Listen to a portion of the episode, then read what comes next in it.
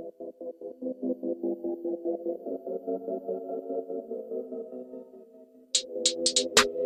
you.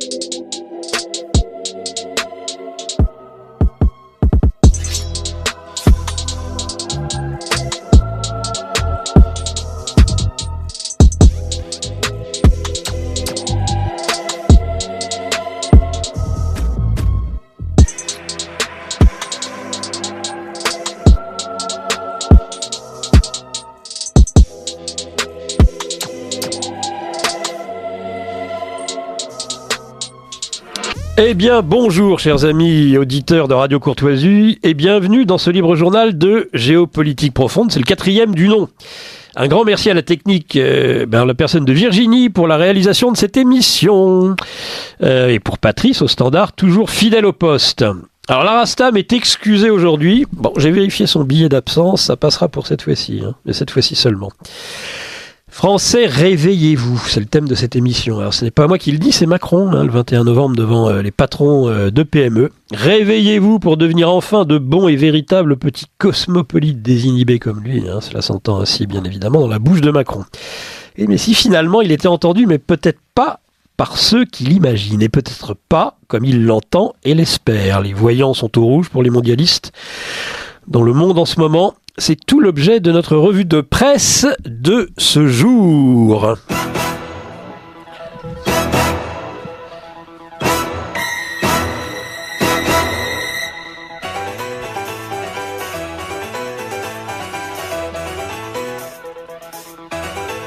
Alors une fois n'est pas coutume, je vais commencer cette revue de presse par un dossier français. Crépole dans la Drôme, que s'est-il passé dans la nuit du 19 novembre dernier? Zoom sur cette France-France que l'on massacre à l'heure des pogroms anti-blancs. La salle des fêtes de Crépole accueillait son traditionnel bal de l'hiver, hein, euh, un rendez-vous comme il y en a tant d'autres, dont on mesure la poésie par un éclat de rire, une chanson populaire ou une danse endiablée pour impressionner les copains. À 2h10 du matin, une bande s'est présentée au vigile qui encadrait la salle des fêtes, avec la volonté d'y pénétrer sans y avoir été conviés. Très vite, ceux qui se sont avérés être des jeunes de cité, dit-on entre guillemets, selon plusieurs témoins, ont encerclé la salle et planté au couteau les gens à l'aveugle. Le videur s'est fait trancher les doigts, tandis que des jeunes du village étaient projetés au sol et poignardés. Une indicible sauvagerie s'est répandue en quelques minutes à travers la salle des fêtes. À l'arrivée des gendarmes, les jeunes en survêtement et basket, selon un autre témoin, ont pris la fuite et laisse derrière eux une scène de terreur. On fait des massages cardiaques, le sol est jonché de sang. Et les corps gisent à terre. Thomas, 16 ans, meurt des suites de ses blessures. Il y a 18 blessés. C'est le narratif du journal du dimanche. Euh, alors de quoi s'agit-il? D'un fait divers? Au pire d'une rixe ou d'un règlement de compte, c'est la version bah, AFP, euh, France Inter, ces deux organes de presse qui donnent le là en France aujourd'hui. Entre la rubrique des chiens écrasés et les petites annonces, hein, c'est à peine caricaturé. Un drame lié à l'ensauvagement de notre société. Bah, c'est la version quasi unanime euh, de notre classe politique, hein, Darmanin et Macron en tête. Une belle façon de s'auto-amnistier d'entrée de toutes sortes de responsabilités. C'est la société française qui s'en sauvage, mon bon monsieur. À Crépole, ça nous est littéralement tombé du ciel, hein, vous savez, comme les Gaulois. Euh, parler d'ensauvagement, tout le monde le dit, même sur CNews et au Rassemblement national. C'est une, une formule, moi, que je trouve particulièrement dégueulasse car elle sous-entend euh, qu'il n'y a pas de différence entre les agresseurs et les victimes. Imaginez euh, qu'on ait pu dire cela du 7 octobre en Israël. Ce drame est la conséquence de l'ensauvagement de la société israélo-palestinienne. Le gag. Prévoyez les injures de Meyer Habib, chien, salaud, entre deux gémissements entendus à l'Assemblée, euh, après que ce dernier ait visionné les images du massacre du 7 octobre. C'est mon peuple qu'on décime, geint-il. Lequel de peuple Meilleur Habib Israël? Non, hein. la France, mon gars, dont tu es censé être un élu, mais dont en tant que centriste tu as prouvé que tu n'en avais que faire. Parler d'ensauvagement de la société française, c'est nous amalgamer tous, sauf eux, je suppose, qui n'y sont pour rien. Euh, c'est l'attitude de Ponce Pilate, je m'en lave les mains. Les jeunes, c'est tous les mêmes, notre société étant si violente. Alors les plus hardis parlent de razzia, on cherche ainsi à cibler une communauté spécifique culturellement parlant, hein, les Arabes, une expédition opportuniste pour prendre butin et esclaves. Bah, sauf qu'il s'agit ici de minorer fortement ce qui s'est passé à Crépole, euh, où il fut question de meurtre, de tuer des blancs à l'arme blanche. Égorgement compris. Non, le seul mot qui peut convenir ici, n'en déplaise aux défenseurs de l'éternel fait unique de la religion de la Shoah, c'est celui bah, de pogrom justement.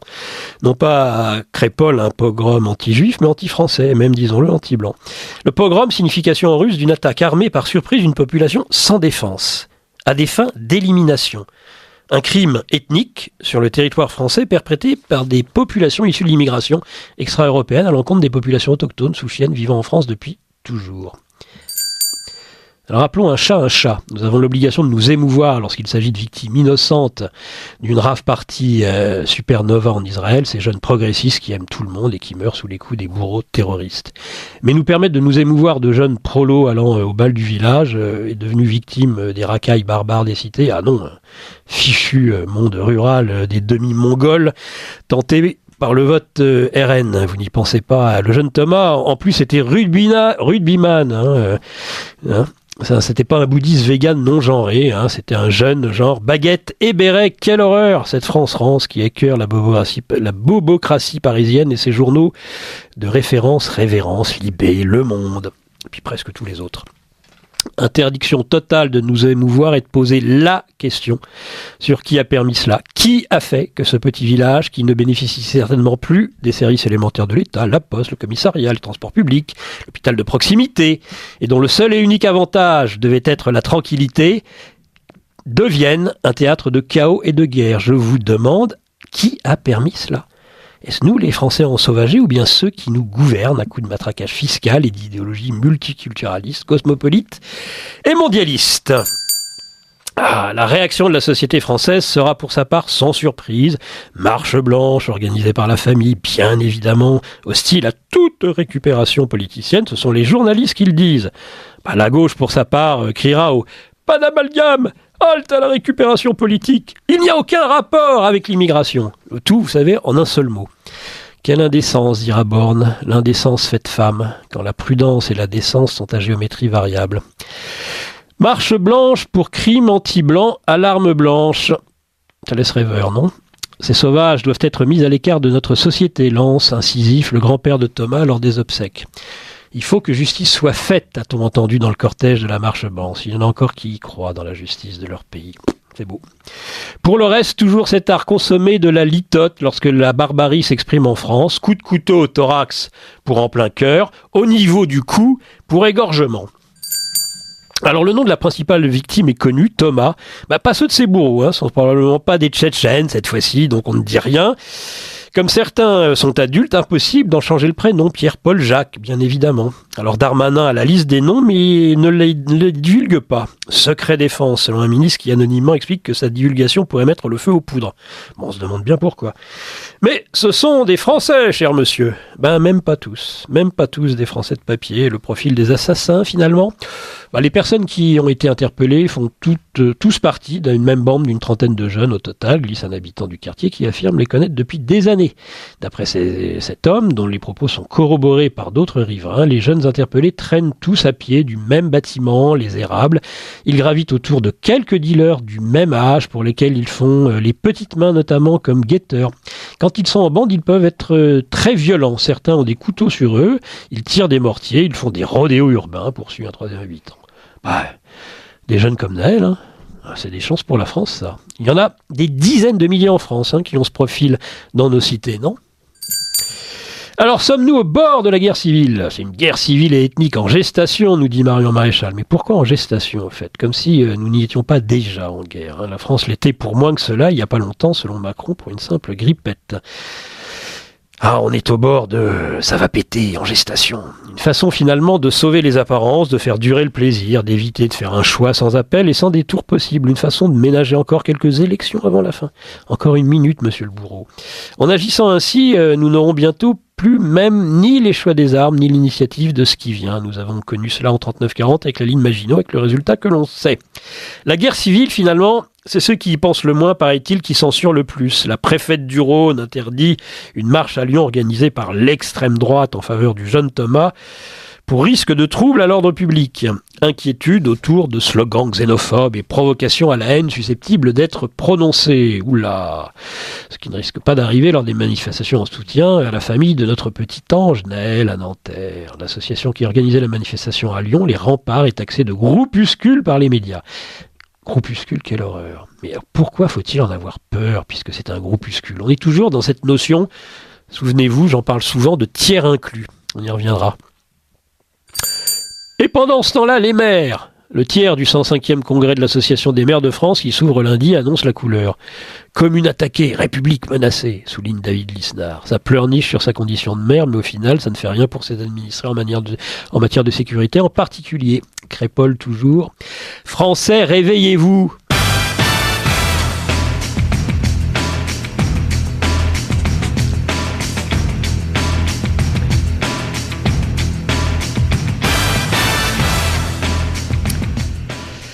Russie-Ukraine, 10 ans d'Euromaïdan. Waouh, les conseilleurs ne sont pas toujours les payeurs. Hein. Exemple type. 10 ans déjà, le 21 novembre 2013, débutaient des manifestations populaires, le fameux Euromaïdan contre la décision du président ukrainien de l'époque, Viktor Yanukovych, Yanukovych, pardon, démocratiquement élu d'ailleurs en 2010, hein, de suspendre la signature de l'accord d'association avec l'Union européenne. Bah, cette révolution a triomphé euh, sous les applaudissements unanimes de l'Occident enchanté. Bah, dix ans plus tard, nous pouvons constater que malgré la prise de pouvoir par ce mouvement populaire en faveur de l'Union européenne et de l'OTAN, bah, l'Ukraine n'est toujours ni membre de l'Union européenne ni de l'OTAN. Euh, par contre, elle a perdu plus d'un quart de son territoire entre une guerre avec la Russie et l'annexion de la Crimée. Un tiers de sa population a fui l'Ukraine. Elle a perdu une grande partie de sa souveraineté. Elle est en banqueroute. Sacré défi, tout ça en l'espace de dix ans. Chapeau. Et aussi, si l'Ukraine perdait la guerre contre la Russie, la question est taboue chez les Ukrainiens comme chez leurs alliés occidentaux, tant elle est lourde d'implications. Mais après 21 mois de guerre, alors que depuis l'échec de la contre-offensive, les fronts militaires sont gelés, certains se posent discrètement la question. Concurrence de la guerre au Proche-Orient d'abord, nous sommes engagés dans une compétition avec Israël pour les munitions américaines, et ce sera pire quand les bombardiers américains F-16 arriveront, car les Israéliens ont les mêmes, et il n'est pas sûr que les États-Unis aient le budget suffisant pour fournir assez de munitions aux deux pays, explique un ancien ministre des Affaires étrangères ukrainien. Le temps joue contre nous, prévient-il. À qui le dis-tu? Russie, pensée dans un miroir la guerre en Ukraine, la Russie a gracié un tueur sataniste et cannibale parti combattre. Nicolas Yogola Lobiak, condamné à 20 ans de prison en 2010, a été gracié par le président Vladimir Poutine et est rentré chez lui euh, début novembre, selon le portail d'information 76 euh, rue de la région de Laroslav, où l'intéressé s'est installé et où ces crimes avaient été commis. À l'époque, ces meurtres avaient défrayé la chronique et choqué la Russie. Quelle horreur ce Poutine. Bah, nous, les satanistes, hein, euh, comme la tueuse de Lola, on les juge irresponsables. Quant aux cannibales, on en fait des films à, à leur gloire, genre Le silence des agneaux. Ça, c'est une vraie démocratie civilisée. Vive Radio Courtoisie en Russie toujours. En Russie, la Douma veut bannir les mots étrangers. Ils ont bien raison. C'est un nouvel avatar de la politique de défiance envers l'Occident qui accompagne la guerre russe en Ukraine, selon le Figaro. Les députés de la Douma préparent, une loi prévoyant d'interdire l'emploi de mots étrangers sur les enseignes et les affiches dans l'espace public. Fini les euh, sales pour solde, coffee ou café, open et office omniprésent dans les rues et sur les vitrines des villes de Russie. Le texte soumis aux parlementaires stipule que les panneaux de signalisation, le nom des marchandises, des quartiers et des complexes résidentiels devront être écrits en russe, c'est-à-dire utilisant l'alphabet cyrillique et non plus latin, comme c'est fréquemment le cas. Bah, finalement, derrière l'Occident abusivement employé, il y a l'interdiction de l'usage des mots anglais en Russie. Réjouissons-nous. Russie, enfin et toujours. Dimitri de vous savez, habitué de Radio Courtoisie, ancien journaliste de l'AFP, revient de Russie. Il nous livre ce témoignage. Bah, en Russie, plus d'Auchan, hein, de Leroy Merlin. Rassurez-vous, braves gens. Hein. vous pouvez retourner et arrêter de boycotter Auchan et Leroy Merlin. Il n'y en a plus en Russie. Les entreprises européennes sont remplacées par des entreprises américaines. Hein. Cette guerre russo-ukrainienne, c'est donc bien une guerre américaine, anglo-saxonne, contre l'Europe. Européens, réveillez-vous.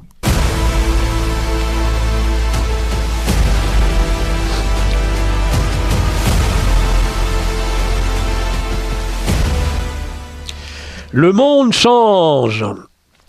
Elon Musk est-il le diable? Elon Musk se trouve encore au cœur d'une polémique. Le milliardaire est accusé de promouvoir la haine antisémite après un message publié sur son réseau social X, hein, c'est ex-Twitter, mercredi 15 novembre. Un internaute a écrit Les communautés juives ont poussé le type exact de haine dialectique contre les blancs qu'elles prétendent vouloir que les gens cessent d'utiliser contre elle. Ce à quoi Elon Musk a commenté Tu as dit l'exacte vérité. Dans une seconde réponse, le milliardaire pointe du doigt l'Anti-Defamation League, ADL, d'une organisation de lutte contre le racisme et l'antisémitisme. L'ADL attaque injustement la majorité des Occidentaux, malgré le fait que la majorité de l'Occident soutient les personnes juives et Israël, nous dit Musk.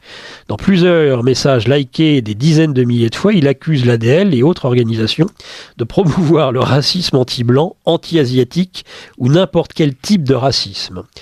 La Maison-Blanche dénonce le complotisme d'Elon Musk, hein, l'honneur est sauf, mais l'Amérique de Trump se réveille. Pays-Bas, l'extrême droite aux portes du pouvoir après la victoire du populiste Gerd Wilders aux législatives. Hein, ce dernier a été, euh, rappelons-le, menacé par plusieurs fatwas d'imams appelant à le décapiter et vit sous protection 24 heures sur 24. Alors l'homme a fixé le cap.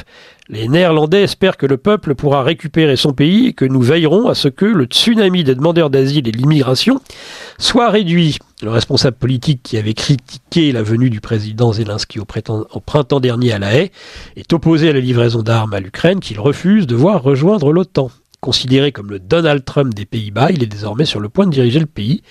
Et le pire est que tout le monde veut bien dorénavant gouverner avec lui, un populiste anti-immigration, anti-islam, eurosceptique. Il sera dans ce pays gangréné par l'immigration extra-européenne, membre éminent de l'Union européenne, Premier ministre d'ici peu. À suivre. La Hollande, l'autre du pays, l'autre pays du fromage, se réveille. Dublin, scène de chaos à Dublin après une attaque au couteau perpétrée, par un individu qualifié de migrant algérien sur les réseaux sociaux et par de nombreux manifestants qui a blessé cinq personnes, dont trois enfants, dans une attaque au couteau jeudi après-midi. Les contestataires brandissaient jeudi soir des pancartes Irish Live Matter. Bah oui. Sur les réseaux sociaux, des vidéos amateurs montrent de jeunes individus drapeaux irlandais autour de la taille détruire à coups de poing et de bâton des véhicules de police. La colère est intense contre un État qui a failli à protéger ses concitoyens. Des témoignages indiquent même qu'un centre pour migrants a été incendié.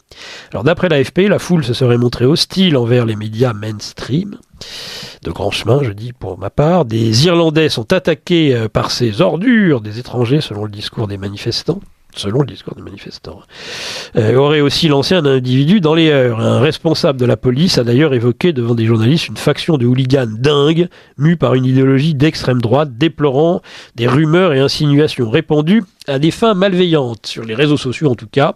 Certains internautes prêtent aux manifestants une volonté d'opposition aux politiques d'immigration du pays, quand d'autres les qualifient de révoltés. Ils font honte à Dublin, honte à l'Irlande, honte à leur famille et à eux-mêmes, a déclaré le Premier ministre irlandais. Léo Varadkar, euh, qui tient ici la palme de l'indécence politique occidentale de la semaine. Irlandais, vous vous réveillez.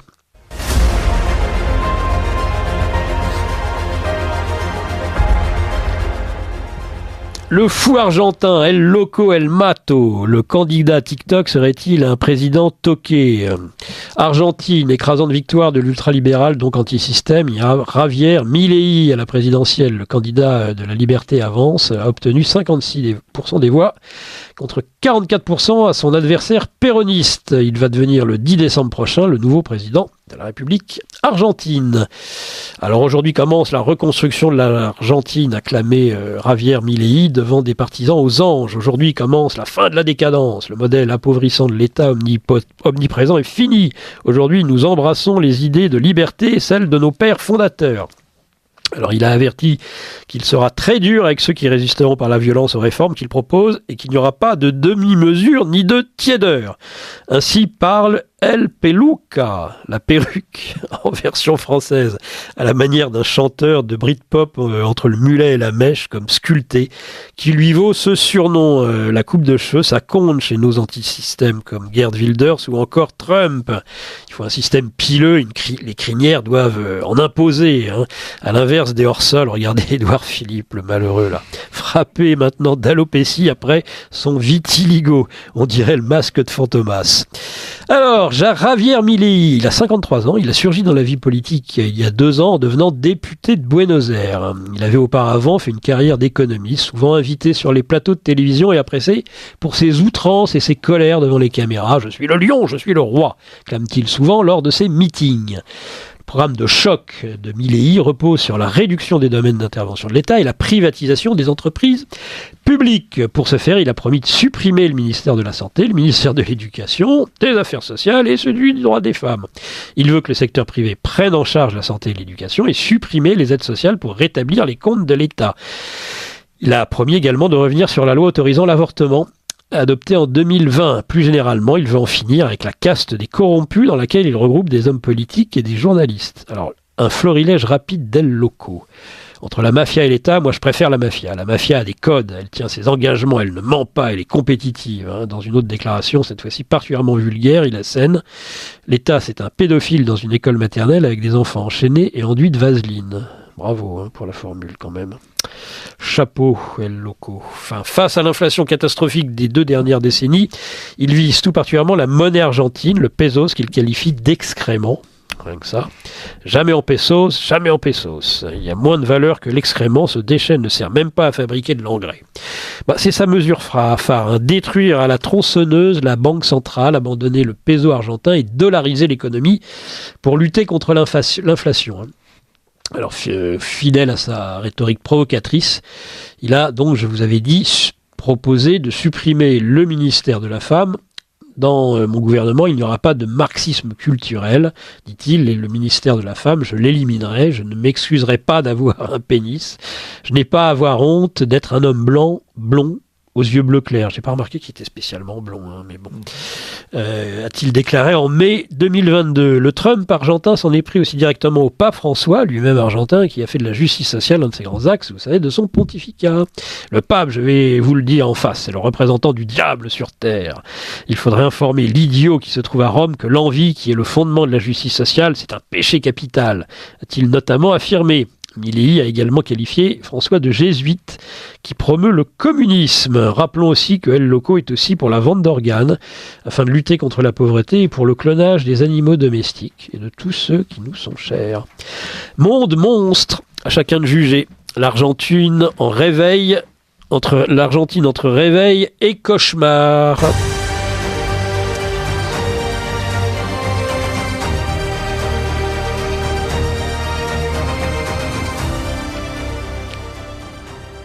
Papy Biden, Sleepy Joe, euh, en ce lundi 20 novembre, Biden fêtait ses 81, 81 unième anniversaire et à cette occasion, le Politico bah, nous rapporte des indiscrétions des membres de la Maison Blanche.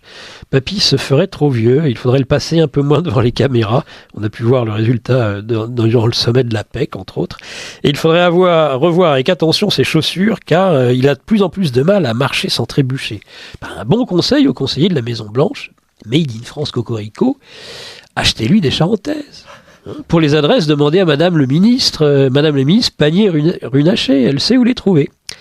Sinon, t'as 17 ans, la, méprise de Joe Biden sur l'âge d'une petite fille. Creepy Joe est de retour, ont titré certains médias euh, anglo-saxons. Euh, ce surnom, qui peut être traduit par Joe euh, l'angoissant, revient après une nouvelle séquence qui a mis mal à l'aise de nombreux internautes. Le dimanche 19 novembre, le président démocrate Joe Biden et son épouse Jill étaient en train de participer à un événement sur Thanksgiving. Et vers la fin de son discours, le président américain s'est adressé à une petite fille qui semblait porter des oreilles de chat. Vous savez, en plus, c'est mignon en guise de serre-tête. Ouh, j'aime tes oreilles, je les aime. Elles sont vraiment cool. Quel est ton nom? Lui a ainsi demandé euh, Biden. Bah, la fillette hésitante baisse les yeux timidement en répondant euh, Catherine. Quel joli nom, c'est le nom de ma maman. C'est vrai qu'il est souvent dans les meetings. Euh, Biden recherche sa maman, qui est décédée depuis fort longtemps. quel âge as-tu? 17 ans? demande alors le président. Un petit garçon à côté répond à sa place, déclarant qu'elle a 6 ans. Faussement surpris, Biden enchaîne 6 ans? Avant de se diriger son attention vers le garçon, le taquinant, lui demandant s'il avait lui-même 15 ans. Ce à quoi l'enfant déclare en avoir 4. 4 ans Bah tu es un gars assez grand. Alors je sais pas à quoi il joue euh, Biden, 17 ans, on sait que c'est à peu près la majorité sexuelle, c'est quand même un enfant de 6 ans, hein, on le rappelle. Sleepy Joe, lui, ne s'est toujours pas réveillé.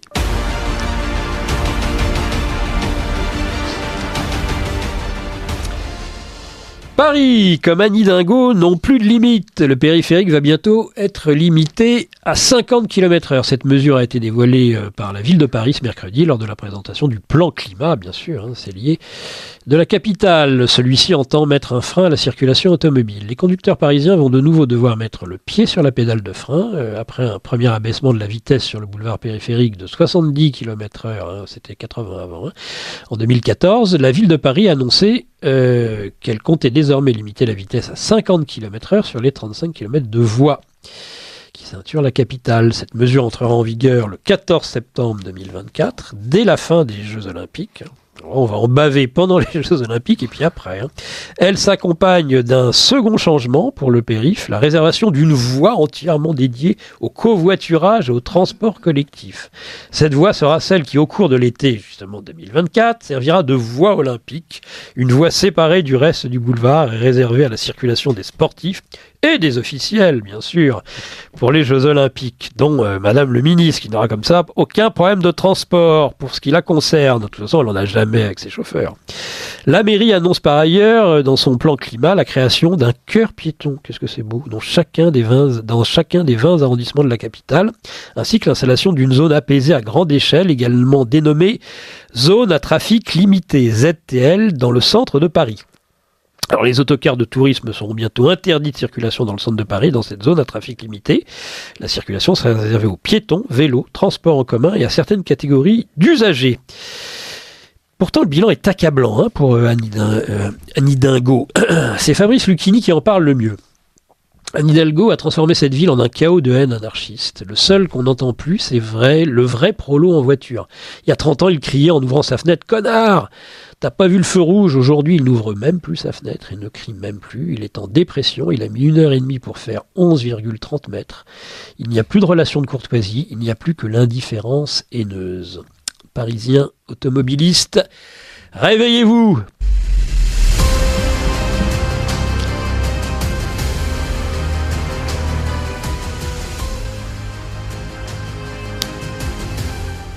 Dégenré, déjanté. RATP SNCF, le sexe ne divise les entreprises. Les associations reprochent à certains groupes le maintien des civilités monsieur et madame sur les formulaires. La Cour de justice de l'Union européenne doit trancher. Les associations qui demandent l'institutionnalisation d'un sexe neutre en France auraient-elles cette fois-ci gain de cause? Alors le débat s'intensifie. La Commission européenne a d'ailleurs rendu dans le cadre de cette procédure au long cours, il y a quelques jours, un avis défavorable à la Commission nationale de l'informatique et des libertés CNIL qui avait défendu le maintien des civilités, madame et monsieur, sur les formulaires de la SNCF.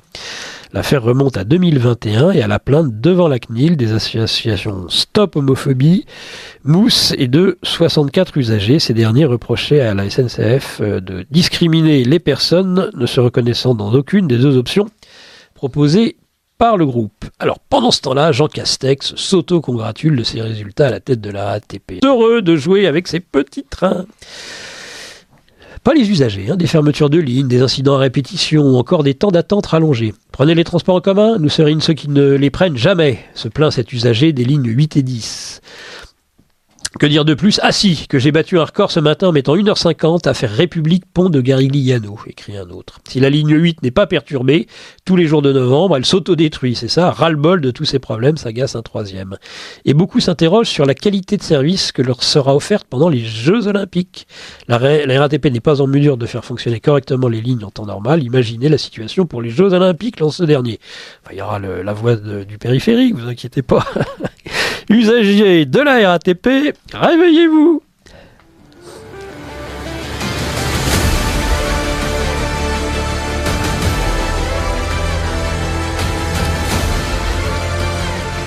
Et pour finir, ma rubrique préférée, la fin du monde est reportée à une date antérieure. Suite, mais pas fin. On l'appelle circulation, ne vous inquiétez pas, on ne reparle pas du périphérique, on l'appelle circulation méridienne de retournement atlantique, ça s'appelle l'AMOC. Ce courant marin qui joue un rôle de thermostat au niveau du climat mondial est en train de se détraquer S'alarme une nouvelle étude parue jeudi 5 août dans la revue Nature Climate Change. Moi, avec mon éco-anxiété, je vais être obligé de retourner chez mon psy, là, je m'angoisse déjà. Je ne m'attendais pas à ce que des signes de déstabilisation soient déjà visibles. Je trouve cela effrayant, a réagi Niklas Bors, auteur de l'étude citée par The Guardian, pour qui cela pourrait présager d'un effondrement de la MOC. Rien que ça. Nous ne pouvons pas laisser cela arriver, prévient-il, car si les scientifiques attribuent ces dérèglements au réchauffement climatique, bien sûr, toujours, causés par l'activité humaine, l'écroulement de ce système viendrait encore accélérer la hausse des températures, plongeant notre planète dans un terrible et imprévisible cercle vicieux. L'effondrement de la MOC constitue ce que les experts du climat appellent un seuil de rupture, à savoir un moment où le climat basculerait soudainement et de manière irréversible dans un état complètement différent de celui que nous connaissons. Alors les conséquences de cette bascule seraient en effet immenses sur le climat. Et voilà incroyable conséquence, chers auditeurs, écoutez bien, incroyable conséquence de l'effondrement de la moque. Et ce sont les mêmes qui parlent. Les températures deviendraient beaucoup plus fraîches hein, dans l'hémisphère nord, avec une augmentation du nombre de tempêtes, tandis que le niveau de l'océan Atlantique connaîtrait une forte hausse. Eh bien, vous avez bien entendu, le réchauffement climatique et la sécheresse vont engendrer plus de fraîcheur et plus de pluie. Bah, français, Réveillez-vous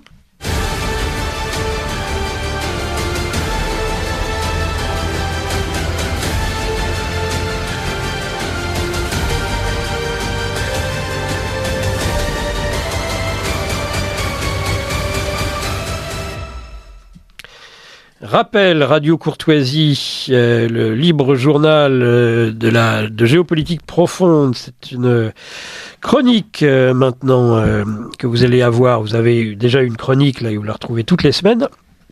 À laquelle d'ailleurs la chronique que je fais, vous pouvez y participer en en cas d'information exclusive hein, pour que vous pourriez détenir sur tel ou tel sujet politique, économique, social, hein, international, tout ce que vous le souhaitez. La cloche, c'est Wall Street qui euh, ouvre à la hausse. Bonjour Arnaud, Arnaud Biéguin, vous êtes là parmi nous Bonjour Nicolas. Oui, je suis là, je suis là. Fidèle à l'appel, bien sûr. Fidèle à l'appel pour euh, cette chronique. Je rappelle que Arnaud est, un, je suis désolé d'employer toujours ce mot anglais, est un trader sur euh, action. On n'a pas le choix. Crypto-monnaie et options depuis plusieurs années, c'est son job hein, à temps plein. C'est son travail, on va pas dire job en plus. Il propose également de l'éducation sur cette thématique à travers des formations, du coaching individuel ou de groupe et la possibilité de recopier ses positions au quotidien. Il croit fermement il a raison certainement que tout un chacun, et peu importe son appartenance sociale, peut augmenter la valeur de son patrimoine sous condition euh, d'avoir la bonne éducation et de se donner les moyens de réussir en étant rigoureux et en adoptant une démarche professionnelle. Alors écoutez, j'espère que vous allez bien Arnaud, et puis bah, vous allez prendre ma suite. Une demi-heure euh, de chronique, ça fatigue, mais là vous, vous allez, on va vous écouter pendant dix bonnes minutes, et j'aimerais peut-être, si vous le voulez bien, euh, dans la chronique de cette semaine, Arnaud, euh, que vous débutiez, parce que nous avons eu euh, dans les semaines précédentes des auditeurs qui avaient écouté euh, votre première intervention il y a deux semaines, et qui nous avaient demandé des éléments complémentaires sur les cryptos. Est-ce que vous pourriez éventuellement débuter cette chronique sur ce thème? Oui, tout à fait. C'est vrai qu'il y a eu pas mal d'engouement sur les, les crypto-monnaies parce qu'on a eu quelques questions dessus. Et donc, je me devais quand même d'éclaircir tout ça et là, je vais vous présenter les trois principales caractéristiques de la blockchain et euh, de la crypto-monnaie reine, hein, le Bitcoin, la crypto-monnaie originelle, de façon à ce que vous compreniez tout ça. Voilà. Ça sera simple et ça sera et après après ça vous aurez tout compris. Allons-y. premièrement, premièrement, Bitcoin c'est une arme de destruction massive contre la censure. Ça faut le comprendre. Bitcoin c'est une technologie qui permet d'échanger de la valeur de particulier à particulier sans demander la permission à personne. Alors quand je parle de valeur, ça peut être de l'argent, hein, mais ça peut être aussi des titres de propriété ou un vote. Et ce que je veux dire par là, c'est que l'Internet 2.0, on pourrait s'échanger de l'information, donc voilà des fichiers vidéo, des fichiers texte, des fichiers audio. Ça, c'était duplicable. Voilà, je vous envoie euh, une vidéo, je l'ai et vous l'avez aussi, c'est la même. Euh, dans le cadre de Bitcoin, dans le cadre de la valeur, c'est autre chose. Par exemple, je vous envoie une somme d'argent vous la recevez sur votre compte, ben moi je la perds de mon côté. Et Bitcoin, ça a été créé pour ça, c'est pour régler ce problème d'échange de valeur et de non-duplicité. Voilà. Donc, Bitcoin permet euh, d'envoyer de l'argent de particulier à particulier, et je peux vous envoyer voilà 1000 euros, 10 millions d'euros, Vous le recevrez dans voilà, 1 minute 30, le temps que les transactions soient validées dans la blockchain. Et, euh, et puis voilà, j'ai besoin de demander la permission à personne. Je fais ce que je veux, quand je veux, de mon épargne. Ça, c'est déjà une première chose, euh, c'est déjà pas mal. Ensuite, deuxième chose, euh, Bitcoin, c'est un coffre-fort virtuel. Alors, prenons l'exemple d'un voilà, d'un État qui, qui, a des problèmes de dette, euh, est très très endetté, qui n'arrive pas du tout à créer de la croissance pour régler sa dette, qui dont le budget est extrêmement mal géré. Bon voilà, prenons par exemple, prenons la France par exemple, qui est une très très très très bon exemple. Vous avez de ce côté, d'un côté cet État, de l'autre côté vous avez ben, voilà l'épargne des, citoyens, des Français, voilà tout ce, cet argent liquide là, bien bien gras là, bien bien. On a envie de taper dedans. Hein. C'est sur des on a envie de taper dedans. Je vous dire, on a envie de taper dedans et on peut légalement le faire. Voilà, la France a le droit légalement d'aller chercher, piocher, raqueter ses citoyens sans problème euh, si elle estime qu'elle en a le le besoin. Alors avec Bitcoin, c'est pas possible euh, Bitcoin, ça vous rend souverain de votre épargne. Personne, personne ne peut mettre la main dessus. C'est juste vous-même, c'est vous qui avez la clé. Personne, même un État, une banque, personne ne peut mettre la main dessus, sinon vous. vous pouvez partir dans la tombe avec vos Bitcoin, c'est pas un problème. Si vous euh, ne donnez jamais votre clé, si vous ne partagez jamais votre clé, eh bien, personne ne peut y accéder. C'est un coffre-fort virtuel. Donc, en l'occurrence la France n'importe qui, personne ne peut mettre la main dessus. Troisième chose hyper importante, très importante, Mhm. c'est que euh, le, le Bitcoin, il est, euh, il est limité en nombre d'unités. Il aura 21 millions et pas un de plus. Alors, vous savez, euh, le- les monnaies fiduciaires, l'euro, le dollar, ben, c'est très facile de- d'en augmenter la quantité en circulation. Voilà, on- théoriquement, demain, on peut avoir quatre fois plus d'euros en circulation sur le marché, pas de problème. Et bien sûr, votre pouvoir d'achat aura diminué par 4, divisé par 4. Ça, c'est un problème. Par contre. Avec Bitcoin, c'est pas possible. Par exemple, vous avez, on peut, prendre la comparaison avec l'or, par exemple, pour produire, pour, pour avoir de l'or, il faut en extraire. Il faut, faire un travail, il faut extraire de l'or, des mines d'or, etc. Et, euh, pour, euh, et, et, et cet or, il est en quantité limitée, c'est une matière première. Et avec Bitcoin, c'est un peu pareil. Pour produire du Bitcoin, il faut fournir du travail. C'est pour ça que le consensus de la blockchain est appelé preuve de travail. Et, euh, et le Bitcoin sera en quantité limitée. Donc, par définition, euh, vu que si tout le monde a bien compris qu'avec ce Bitcoin, on ne peut pas vous prendre votre argent, vous pouvez en faire ce que vous voulez, vous pouvez le dépenser quand vous voulez, et personne ne pourra jamais rien y faire, a priori, et c'est déjà le cas, il va y avoir une adoption massive, et d'autant plus que les fonds, les gros fonds d'investissement, eux l'ont déjà compris, BlackRock, etc., sont en train d'acheter du Bitcoin en masse.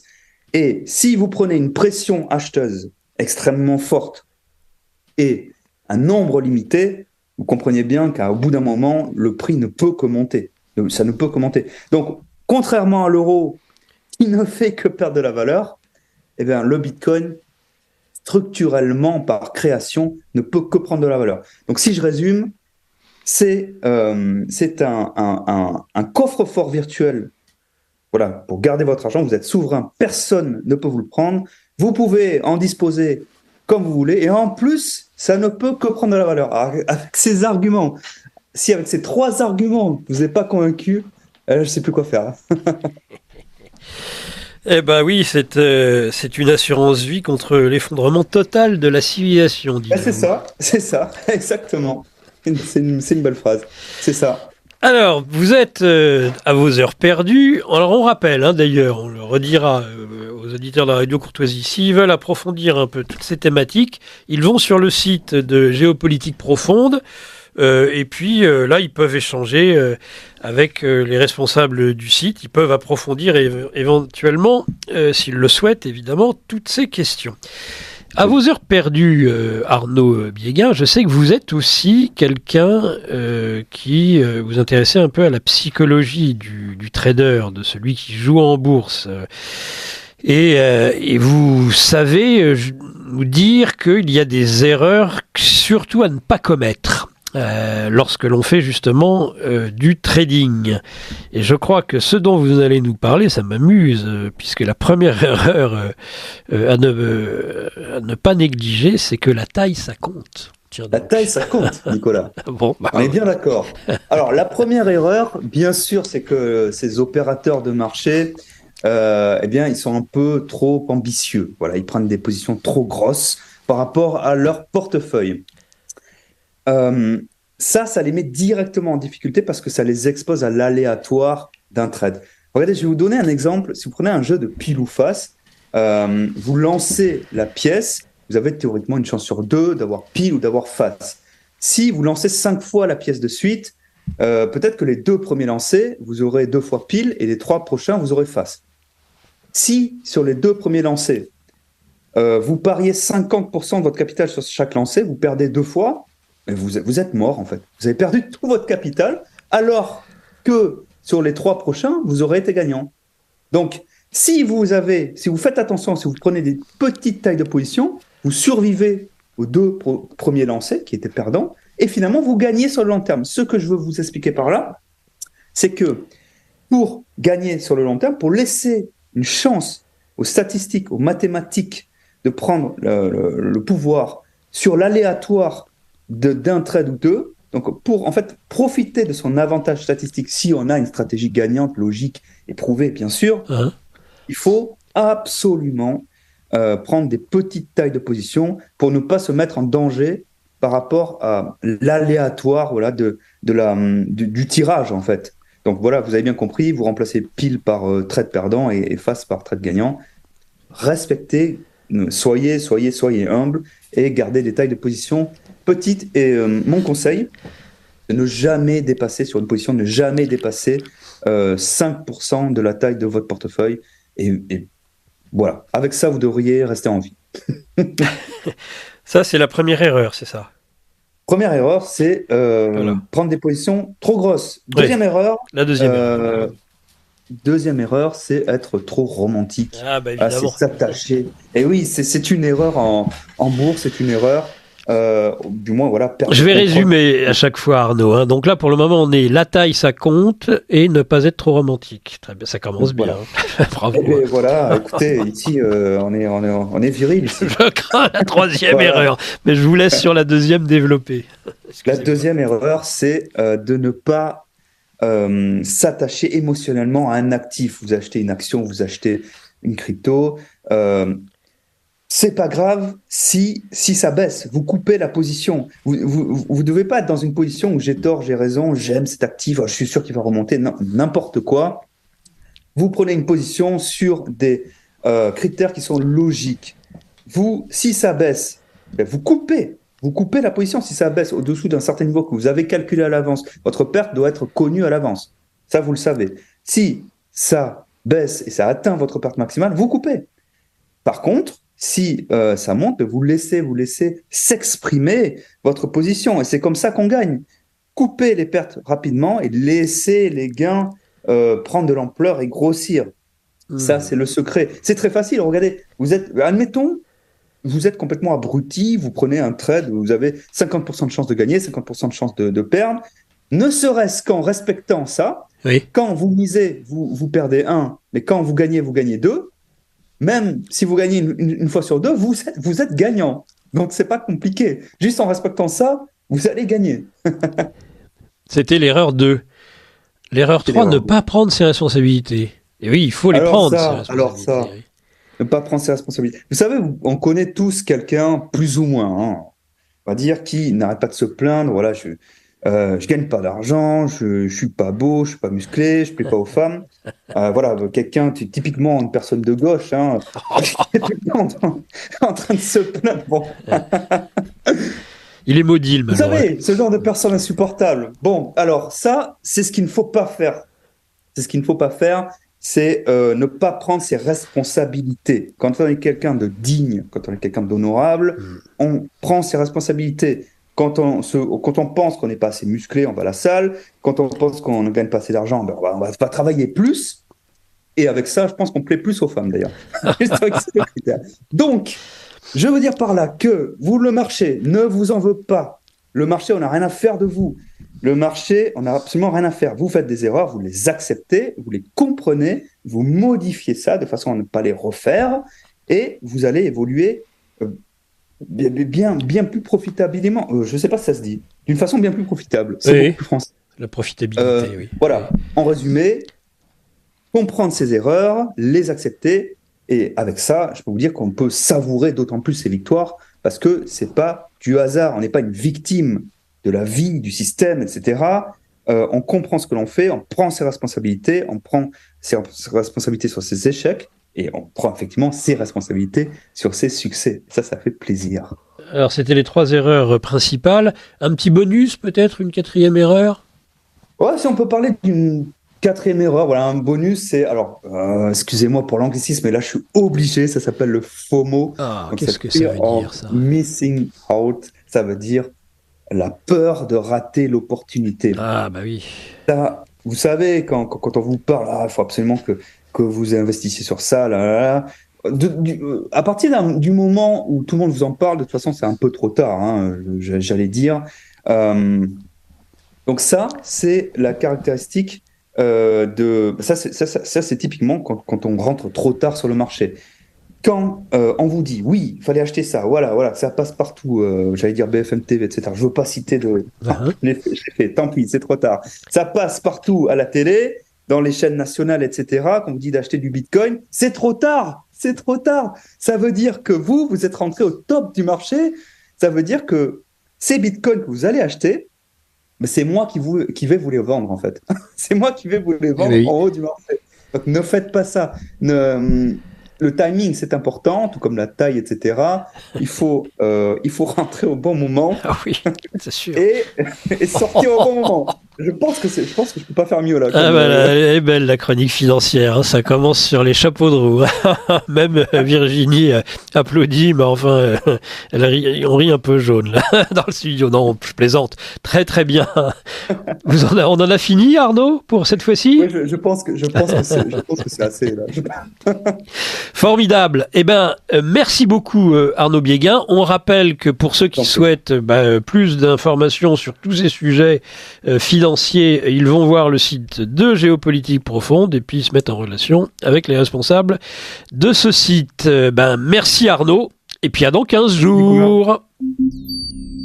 Vous appréciez cette émission? Alors aidez Radio Courtoisie à en produire d'autres. Rendez-vous sur soutenir.radiocourtoisie.fr. Merci. Bah déjà, bonjour et bienvenue euh, dans ce studio de Radio Courtoisie. Bonjour monsieur, et euh, pour moi c'est une séquence émotion ici, puisque en réalité j'écoute depuis longtemps Radio Cour- Courtoisie, et je suis également le filleul de Jean-Pierre Rondeau, qui a longtemps été une, euh, personne euh, bien connue à Radio Courtoisie. Et donc voilà, séquence émotion pour moi, merci pour votre invitation. Eh ben, écoutez, on est très heureux de vous avoir. En plus, en chair en os, c'est toujours mieux qu'en Zoom. Et donc, on, va passer le reste de cette émission, c'est-à-dire presque trois quarts d'heure, sur... déjà, on va vous présenter, et puis ensuite, sur la, dernière euh, livraison euh, du magazine de géopolitique profonde, où vous écrivez un article particulièrement remarqué, en tout cas remarqué par moi, euh, sur cinq siècles de subversion internationaliste. C'est le géopolitique profonde de novembre 2023. Sous-titre Le djihadisme n'est pas une nouveauté, il n'est que le dernier avatar d'une constante ancienne. Alors ça, on va développer tout ça. Mais auparavant, euh, Jean-Maxime euh, Corneille, je rappelle que vous êtes juriste et analyste euh, français en politique et en questions stratégiques. C'est bien ça? Euh, tout à fait, tout à fait. En humblement, disons que j'ai accumulé longtemps une expertise et je n'ai pas voulu écrire trop tôt. En réalité, j'ai produit beaucoup de choses qui, euh, de fait, d'ores et déjà me survivront, mais j'ai voulu éviter cet écueil qui, pour moi, est assez euh, problématique. C'est-à-dire que très souvent, vous avez des gens, et notamment dans, le, dans les médias, que j'appelle PC, c'est-à-dire la traduction française de mainstream media, euh, actually. Euh, PC en français, c'est à la fois principaux courant et politiquement correct. Donc je trouve assez efficace de dire MPC ou média PC, comme on dit euh, média euh, mainstream MSM en, MSN en anglais. Alors nous sur Radio Courtoisie, on a une tendance à dire depuis quelque temps euh, média de grand chemin. Vous savez, comme il y a des bandits de grand chemin. C'est ça, je crois que c'est le slogan des spots initialement. Je crois qu'il faut lui, lui, rendre justice, mais tout à fait, ça, c'est très imagé. C'est des spots, vous êtes sûr C'est pas moi. Je ne suis pas sûr. Je ne suis pas sûr. Dans tous les cas, les idées sont libres. Dans la mesure du possible, la courtoisie, c'est de citer les uns les autres, mais vraiment, à partir du moment où quelqu'un fait un bon mot, il faut le, populariser parce que Média de Grand Chemin est vraiment très imagé. Ça leur correspond très bien. euh, juriste de formation donc droit public, économique et droit européen, ancien élève de l'école européenne d'intelligence économique. Vous avez travaillé notamment dans des cabinets d'influence politique euh, et d'intelligence économique. C'est ça? Tout à fait, tout à fait. ce qui est surtout intéressant, c'est la comparaison entre le droit et la pratique, le droit et l'influence. C'est-à-dire que lorsque l'on sort, je trouve vraiment que le, le droit en tant que formation structure vraiment l'esprit et c'est encore plus nécessaire aujourd'hui parce que j'ai été récemment prof en lycée, je pourrais d'ailleurs le redevenir prof d'allemand, et je vois à quel point le climat idéologique du lycée et également la façon dont les esprits sont non pas formés mais déformés, en tout cas ne sont pas formés, sont insuffisamment armés, je vois par comparaison combien le droit structure l'esprit et fondamentalement ça sert absolument, ça me sert absolument tous les jours. Mais ce qui, était intéressant, c'est que quand je suis, en fait, j'ai fait mon premier stage, euh, on va dire en droit européen, au Parlement européen. Et j'y ai constaté, j'ai vraiment eu la chance de, j'étais jeune étudiant, donc j'avais 24 ans à l'époque. En 2007, j'ai siégé au Conseil économique transatlantique à l'époque. Donc c'est quelque chose qui est peu connu. Ça venait d'être créé à l'époque, quelques mois plus tôt. Une délégation interparlementaire entre le Congrès américain et le Parlement européen. Et j'ai remarqué en réalité qu'il y avait une énorme dynamique d'influence américaine. Et quand on lisait les publications noires sur blanc, c'était l'Europe ne sait pas ce qu'elle veut. Mais nous, on sait exactement ce que vous voulez. Vous allez endosser nos règles américaines dont on sait absolument qu'elles sont merveilleuses et comme ça, nous allons convaincre ces euh, mécréants de Chinois et de Coréens ensemble. Vous allez voir.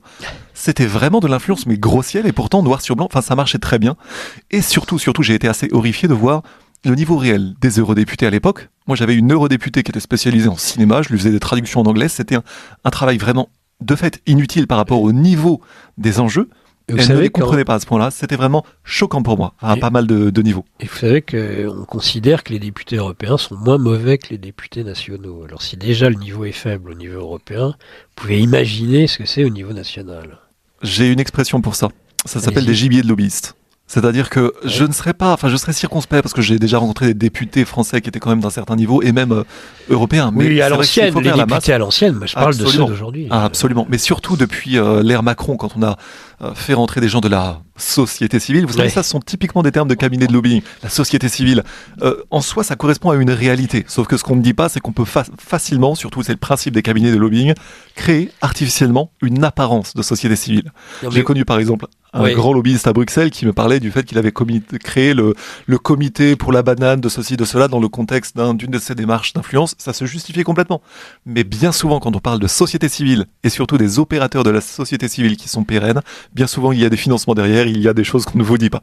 Par contre, quand on avait fait rentrer des nouveaux députés qui n'étaient pas du tout rompus aux jeux et aux artifices euh, parlementaires, là vraiment c'était des gibiers de lobbyistes. Et en effet, en ce sens, euh, il y a une chute des niveaux, mais ça s'appelle la démocratie. C'est-à-dire bah. le système politique le plus facilement influençable qui soit. Mais je vais vous donner un exemple, parce que je, je suis dans le concret, même si je donne pas le nom, tout le monde va la reconnaître, puisque je suis méchant hein, de nature, tout le monde le sait. Euh, la présidente de l'Assemblée nationale, mais elle, c'est vraiment typique. Soi-disant euh, avocate, mais alors elle expliquait au début, quand elle est dans la commission des lois, oui, mais moi le mercredi après-midi, je peux pas être à l'Assemblée parce que j'emmène mes enfants jouer au tennis. Hein. Bon, bah c'était la bonne bourgeoise de Maison Lafitte c'est tout, euh, cette dame. Et aujourd'hui, elle est présidente de l'Assemblée nationale, c'est-à-dire elle est euh, parmi les quatre principaux personnages de l'État. Je crois, que c'est la quatrième position, quelque chose comme ça. Bien, euh, traducteur officiel, bah tenez, j'ai vu que vous parlez beaucoup mieux l'anglais que moi, et le prononcez surtout beaucoup mieux. donc vous allez le prononcer vous-même. Vous êtes, c'est dans votre fiche en tout cas biographique. Vous êtes traducteur officiel et autorisé d'un certain nombre de euh, penseurs de géopolitique Euh, avant tout, euh, géopolitique d'une part et renseignement d'autre part. Alors, Dans l'ordre. William Engdahl, qui est vraiment, pour moi, ça a été mon maître à penser depuis que j'ai découvert, en fait. Je me C'est suis l'un de vos vite- mentors, peut-être. Enfin, on en Complètement. parlera. Voilà. euh, en fait, son ouvrage Pétrole, une guerre d'un siècle est absolument remarquable. Répétez, s'il vous plaît. Pétrole, une guerre d'un siècle.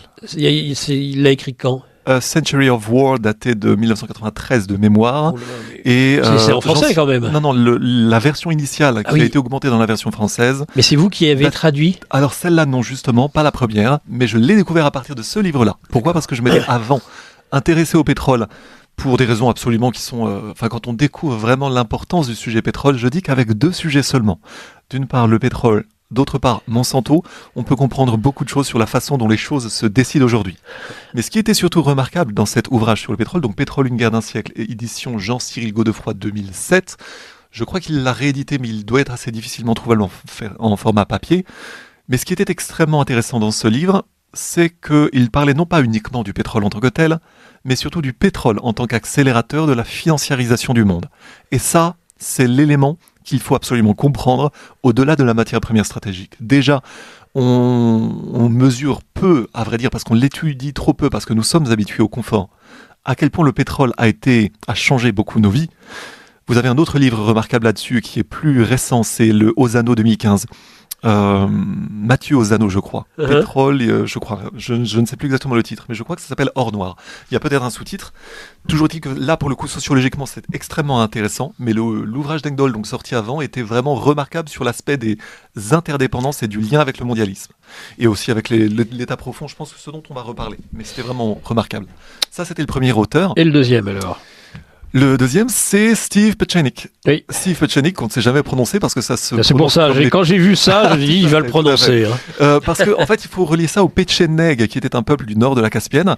C'est initialement un juif ashkénaze de, donc d'Europe de l'Est, euh, Mhm. l'empire des Khazars, en fait, les Khazars. Bah oui. C'était épicentré sur Kiev, mais ça allait jusqu'à la Caspienne, donc je pense Ouais. qu'il y a un lien historique.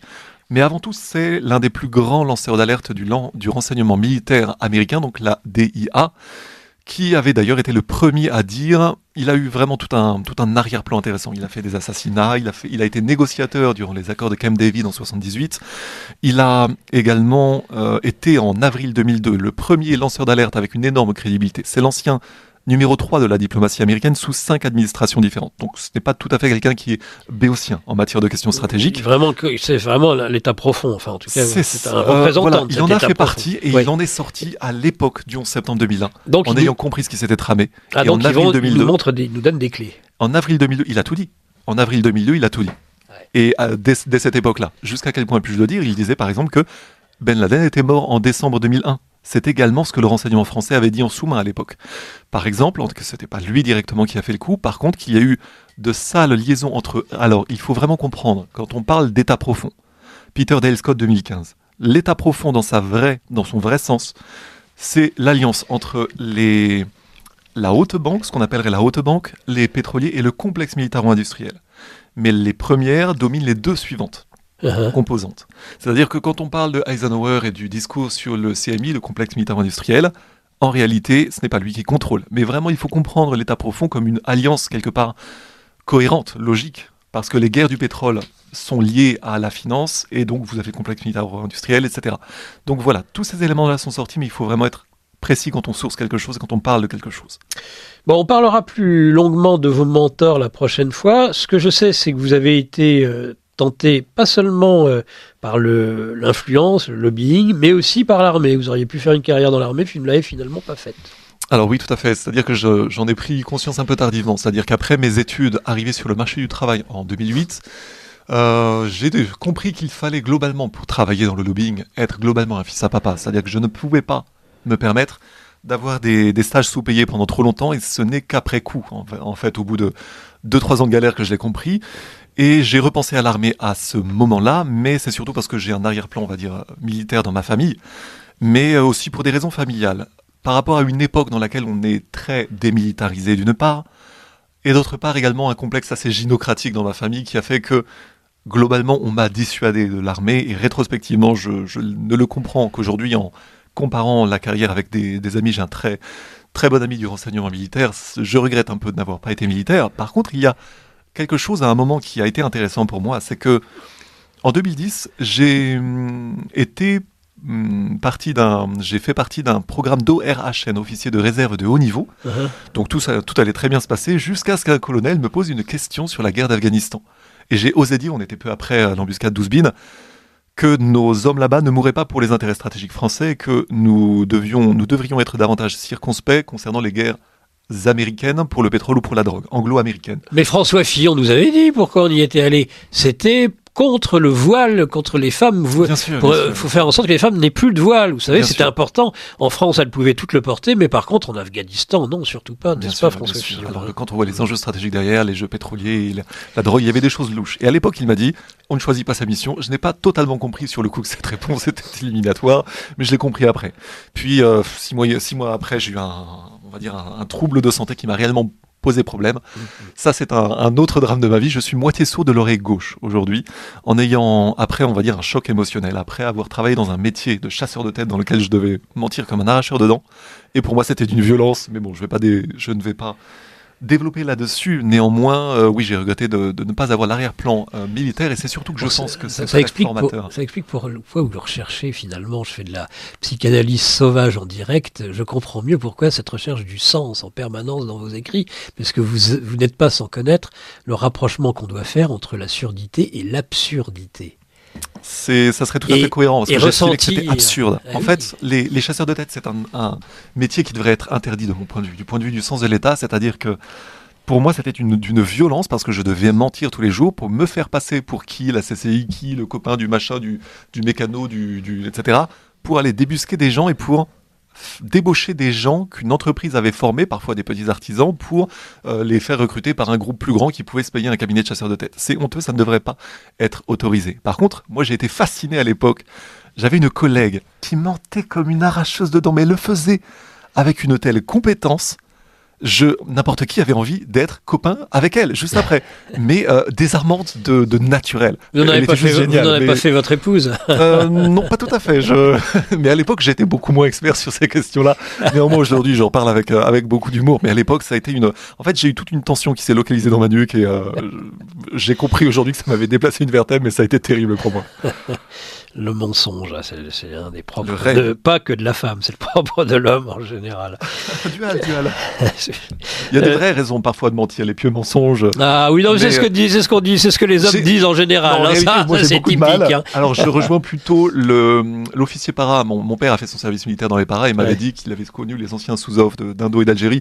Et une phrase qui m'a qui m'est toujours euh, restée, qui m'est toujours restée, c'est tant qu'à prendre des trous, autant les prendre de face. Non, moi, je, je ne passe pas. J'ai beaucoup de mal à mentir et les rares moments où j'essaye, ça ne marche pas parce que pas sur ces questions-là, en fait. J'estime que notre monde est déjà le produit de beaucoup trop de mensonges pour en rajouter moi-même.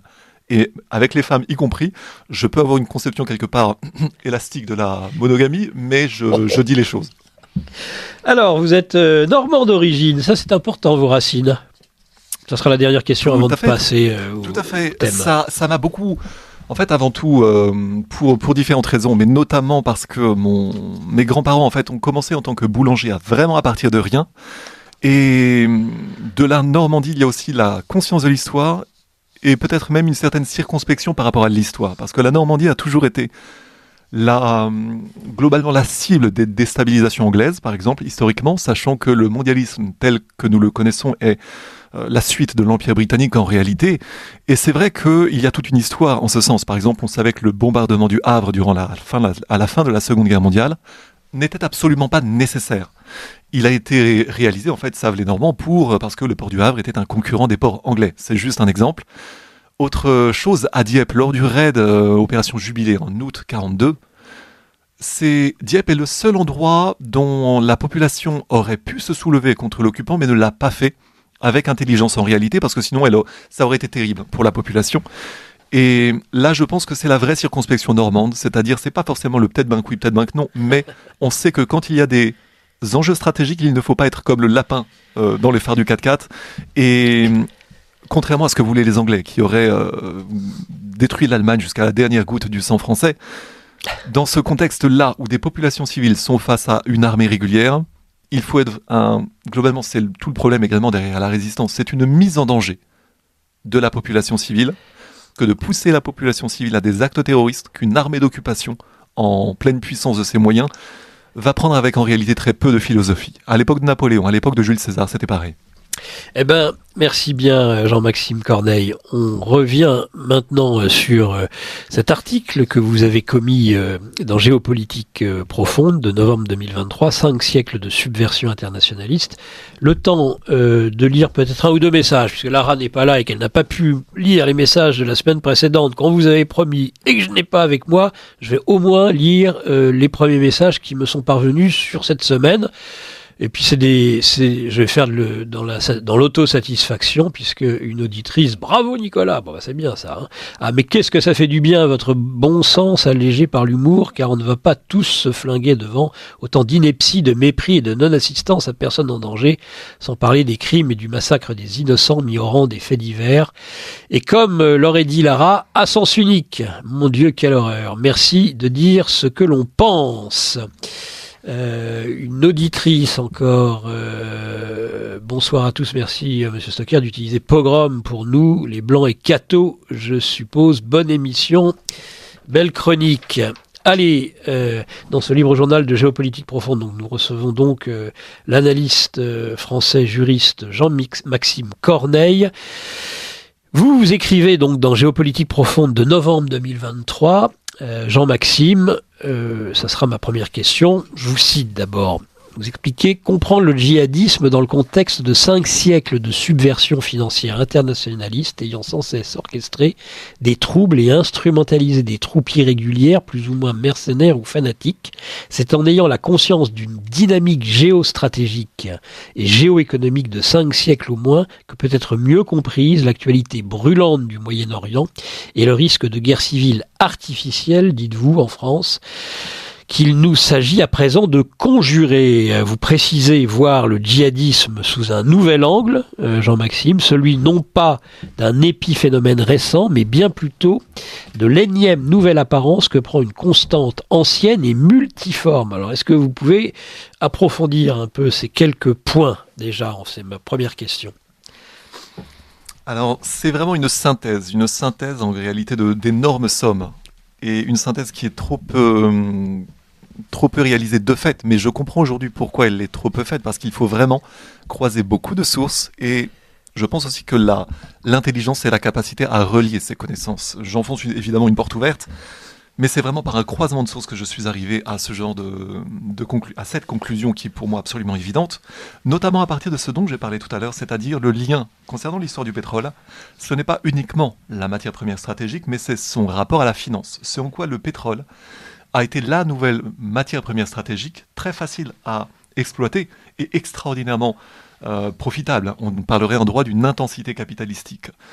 Et dans ce contexte-là, le rapport entre guerre et finance c'est récent, enfin, il y a eu une, aggravation récente. Clairement, depuis l'histoire du pétrole, on peut dire complètement que c'est vieux comme le monde, mais l'aggravation récente, et surtout donc à partir de l'histoire du pétrole, puis des années 70, initialement, c'est en travaillant en fait sur la guerre d'Algérie et sur la question des guerres illégitimes. Pourquoi les guerres illégitimes Et finalement, quand on relie les points, l'Algérie, les révolutions 1789, la Russie en 1917, la Russie des années 1990, les rapports dont je parlais entre le pétrole et Monsanto.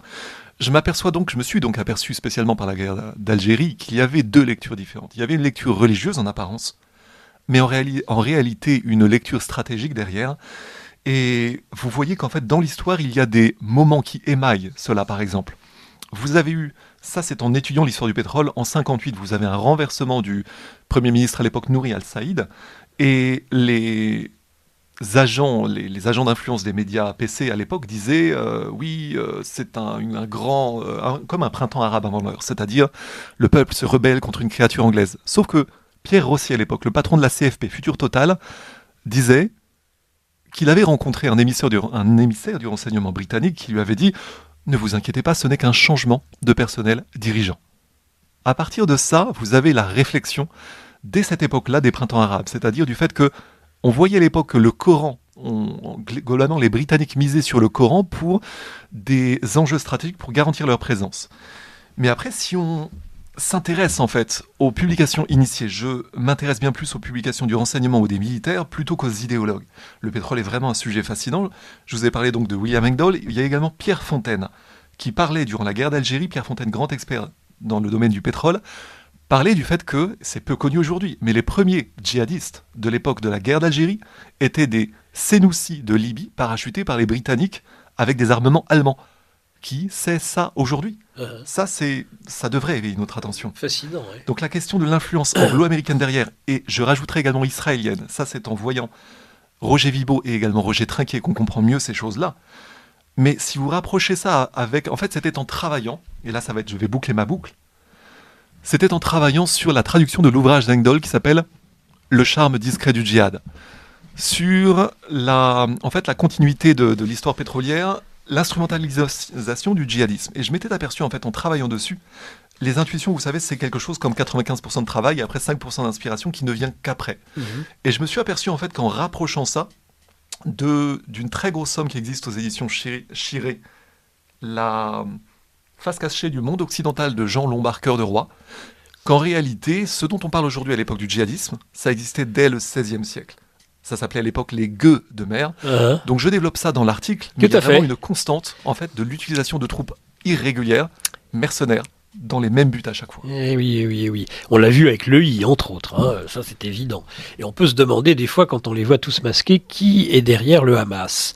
Alors, vous évoquez dans cet article aussi la crainte des élites oligarchiques de voir bah, des classes moyennes émergentes contester leur domination et la perspective d'une nouvelle guerre contre la terreur, servant en réalité à terroriser toute l'humanité, mais dont euh, l'enjeu n'est pas, selon vous, la religion. Euh, Les buts, au demeurant, sont fort pragmatiques, dites-vous, simplement relatifs au pouvoir et à la monopolisation des sources de richesse mondiale, quels qu'en soient les moyens, et même si de lourds enjeux religieux sont bien souvent utilisés, mais pour camoufler, dites-vous, les enjeux, et vous précisez, il est bon de garder à l'esprit que les guerres sont menées avant tout pour des intérêts et seulement après pour des religions. On habille, écrivez-vous, par contre, bien souvent des guerres d'intérêt avec de nobles motifs religieux, vous leur donnez une apparence de légitimité et une cause explicative aux yeux du plus grand nombre sur laquelle des médias ensuite politiquement corrects vont pouvoir conjecturer euh, sur le sujet. C'est une perspective, une analyse qui est euh, relativement matérialiste, que vous dites non marxiste. Est-ce que vous pouvez nous en dire un petit peu plus? Alors avant tout, c'est du déni stratégique. Le déni stratégique, c'est historiquement la constante de l'Empire britannique, mais c'est la constante de tous les empires. Aucun empire n'a jamais prétendu lu- lutter contre le mal. Euh, enfin, pour le mal, pardon. Dans le sens où, à chaque fois, on est en place pour la démocratie, on crée des guerres Bien pour sûr. des be- belles raisons. Mais en réalité, on les fait pour des matières premières. Vous avez la guerre des bourgs à l'époque, c'était pour le diamant, c'était pour l'or de l'Afrique du Sud. Et vous avez également un excellent exemple à, à- à travers Xavier de Hautecloque. Ça, c'est vraiment la source qu'il faut connaître. C'est le cousin du maréchal Leclerc, Philippe de Hautecloque. Dans Le Turban Vert en 1930, il racontait à l'époque comment les, les, Britanniques à l'époque ont créé artificiellement le terrorisme djihadiste de cette époque-là. On est en 1930. Il cite également une, un de, une ses entrevues qu'il avait eues avec Laurence d'Arabie qui lui parlait du cuirassé britannique Queen Elizabeth qui marchait au mazout. Et il comprenait que tout ça, c'était pour le pétrole. Donc ça, c'est vraiment la vieille expertise coloniale française qu'il nous faut garder à l'esprit. Par extension, dans, dans l'actualité aujourd'hui, vous voyez toujours qu'il y a une logique. En fait, les logiques de développement sont cassées. Et en échange, vous les remplacez par des logiques d'hyperconcentration monopolistique, toujours pareil, de tout ce qui rapporte de l'argent. Et la terreur, et notamment religieuse, n'est en réalité qu'une diversion. Et ça, c'est ce qu'on voit vraiment à répétition. Alors le but final, euh, dites-vous, de finalement de tout ce qui se passe, c'est euh, c'est le ciblage et le remplacement des États-nations stables. On a eu plusieurs invités euh, dans les premières émissions de Géopolitique Profonde qui insistent sur la volonté de destruction de ces États-nations et qui vont permettre la monopolisation globale de toutes les sources de richesse indépendamment des États, et ce, quel qu'en soit le prétexte. C'est bien ça? Oui, oui. De fait, c'est ça, mais ça suppose de comprendre en réalité le, le rôle de l'État. Ce que je trouve significatif, c'est que quand on regarde les sites institutionnels français, l'État n'est nullement défini, nulle part. Et ça, ça devrait éveiller notre attention, parce que c'est en réalité l'indice d'un détournement. Et ça, c'est vraiment l'élément de langage qu'il nous faut avoir en tête aujourd'hui. Un détournement de l'État. Contrairement à la propagande globalement communiste marxiste, c'est-à-dire que l'État soit euh, par essence, par essence, la structure d'écrabouillage du peuple. Ça, c'est faux, c'est un mensonge marxiste-léniniste. N'empêche qu'aujourd'hui, nous, nous aboutissons à une réalité dans un contexte dans lequel c'est vrai, c'est-à-dire que l'État est détourné aujourd'hui. Et en réalité, il faut revenir à ce, ce que j'appelle le triple rôle de l'État. Normalement, l'État, avant tout, c'est la structure de protection du peuple. Par extension, avant tout, à partir de De Gaulle, enfin dans l'idée, avant tout contre la menace physique. L'État protège le peuple contre la menace physique. Mais je dis que l'État doit aussi protéger le peuple contre deux autres types de menaces. Deuxièmement, donc la menace financière, mais également troisièmement la menace idéologique. Et ça, Ouais. c'est important, c'est-à-dire que en tant que financier, vous pouvez payer des idéologues pour convaincre le peuple de sa propre de sa propre perte.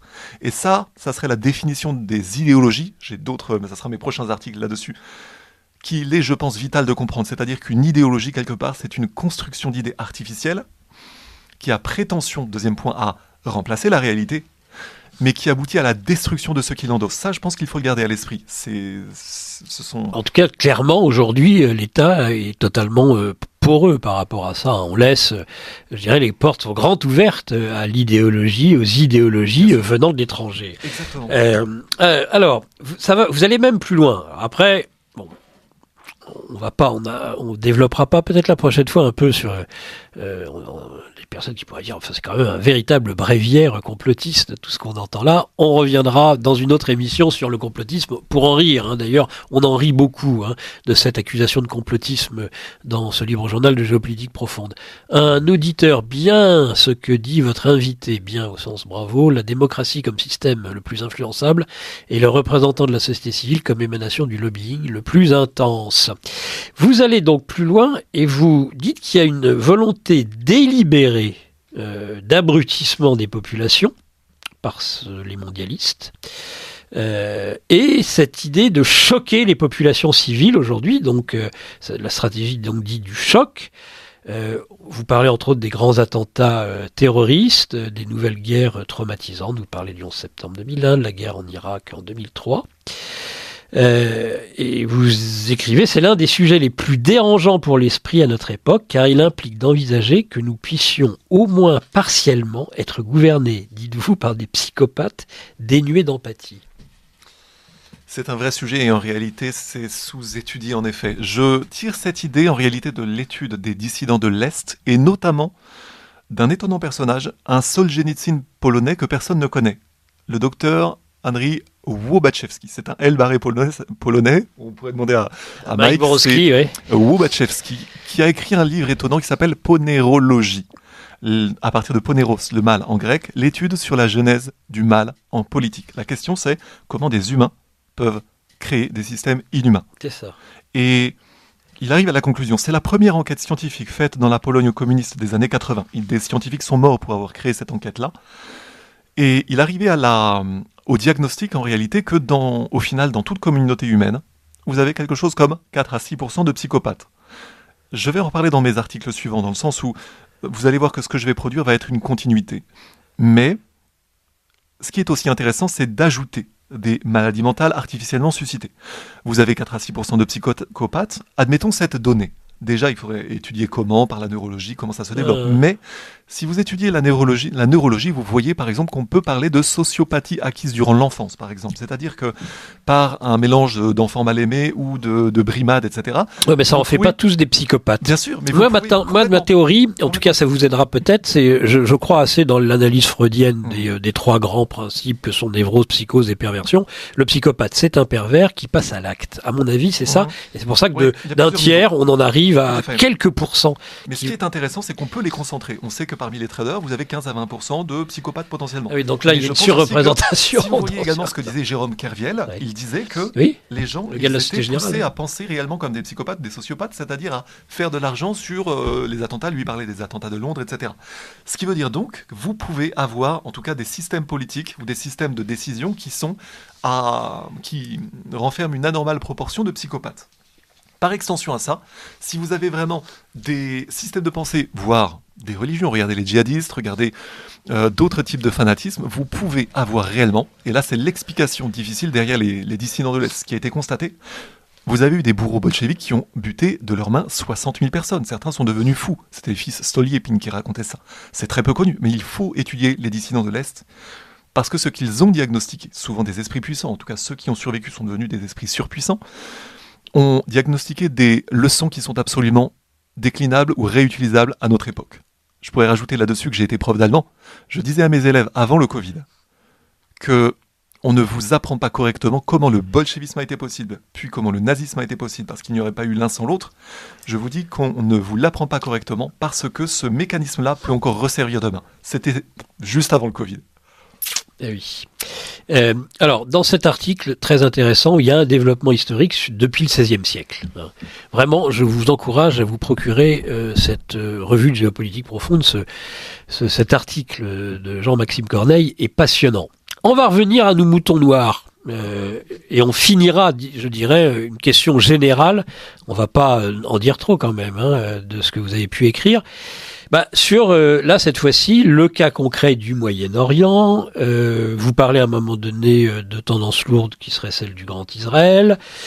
Euh, vous dites qu'il y a ce risque, même s'il a décru depuis l'intervention de la Russie en, en Syrie et de l'intervention aussi de l'Iran, d'une nouvelle guerre mondiale avec une assimilation fallacieuse, dites-vous, de tous les musulmans à trois courants djihadistes principaux, wahhabites, fréristes et gulénistes. Ça se... Et donc, euh, est-ce que vous pouvez, ce que vous venez de nous dire, l'appliquer un petit peu à ce qui se passe euh, aujourd'hui au Moyen-Orient et euh, ce qui s'est passé depuis le 10, euh, le, le, 7 octobre, pardon, entre la bande de Gaza et l'État d'Israël? Alors je m'aperçois en effet que c'est assez terrible parce que le temps, le temps, Le passe, temps passe, et en réalité j'ai à peine évoqué ce, ce dont je parle dans l'article parce qu'en réalité j'avais pris quelques petites bribes de notes à vous amener mais le sujet est tellement riche et je l'ai en réalité synthétisé euh, d'une façon je pense utile en fait. Parce que mon idée c'était d'écrire pour euh, globalement les gens qui n'ont pas le temps de faire ce que moi j'ai fait. Et je peux vous dire que ce sont des croisements de sources ce sont enfin c'est de fait je, je dis en plaisantant que je suis devenu un intellectuel malgré moi, alors que j'étais, euh, je suis bien plus un instinctif. Mais bon, il faut aller vers sa faiblesse et euh, partant de là. Allez, dites-nous sur le Moyen-Orient, parce que là, on vient encore de disais, perdre deux minutes. tout à Il reste fait. plus que cinq minutes. Mais tout à fait. À partir du charme discret du djihad, donc le livre que j'avais traduit, j'avais vu qu'il y avait une constante. Et en réalité, j'ai évoqué tout à l'heure, par exemple, Xavier de Hautecloque en 1930 qui parlait de cette création artificielle du djihadisme. Oui. Euh, je connais également un, quelqu'un dont le père était officier en Égypte en, dans les années 30 qui disait Hassan, Hassan al-Banna, le patron, enfin le fondateur de la confrérie des frères musulmans, prenait ses ordres toutes les, toutes les semaines à la base aérienne britannique égyptienne de Zagazig. Ceci devrait encore une fois éveiller notre attention. Donc par extension, l'idée du djihadisme tel qu'on nous l'a vendu à l'occasion d'une part des printemps arabes puis après de l'État islamique, en réalité vous avez de plus, les plus grands lanceurs d'alerte, notamment de l'armée américaine, qui ont tout dit là-dessus.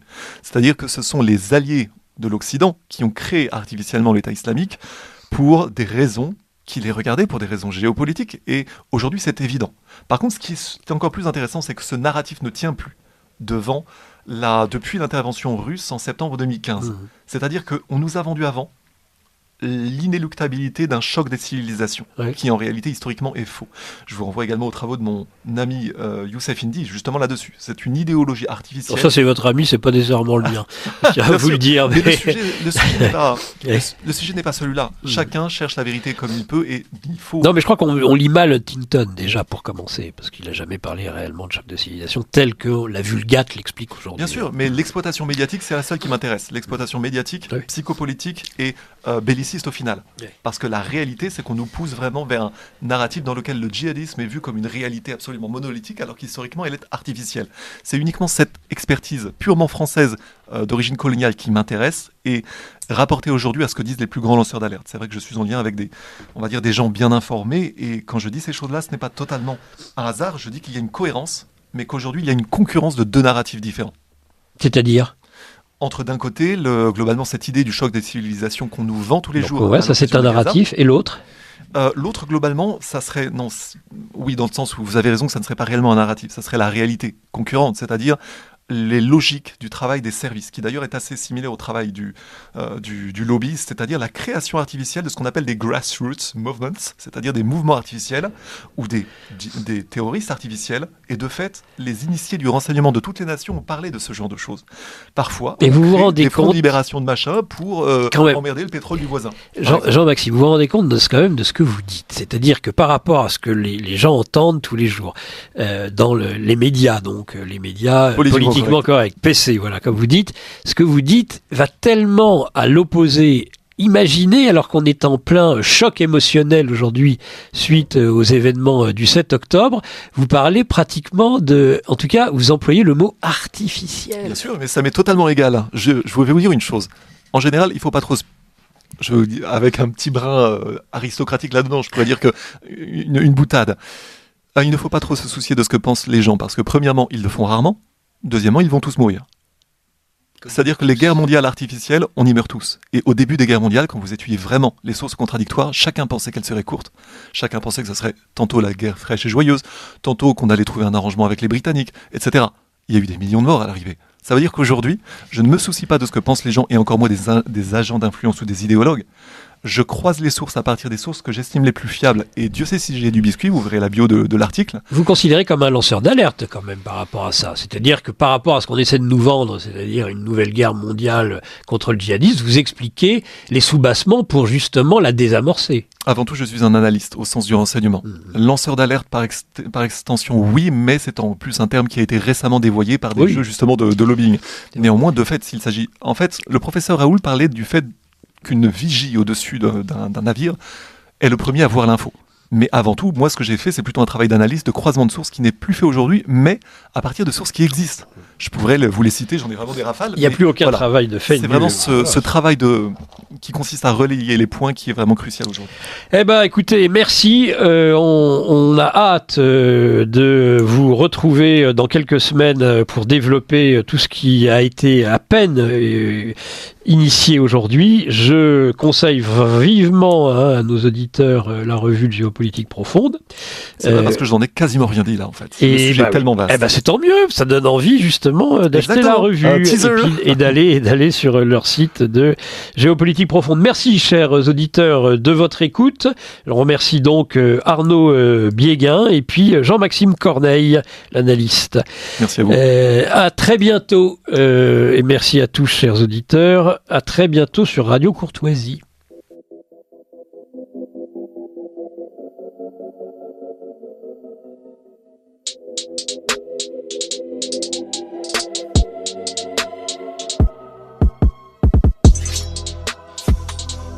Vous venez d'entendre le libre journal de géopolitique profonde dirigé par Nicolas Stocker, diffusé en direct sur Radio Courtoisie samedi 25 novembre 2023 de 9h à 10h30 et réalisé par Virginie.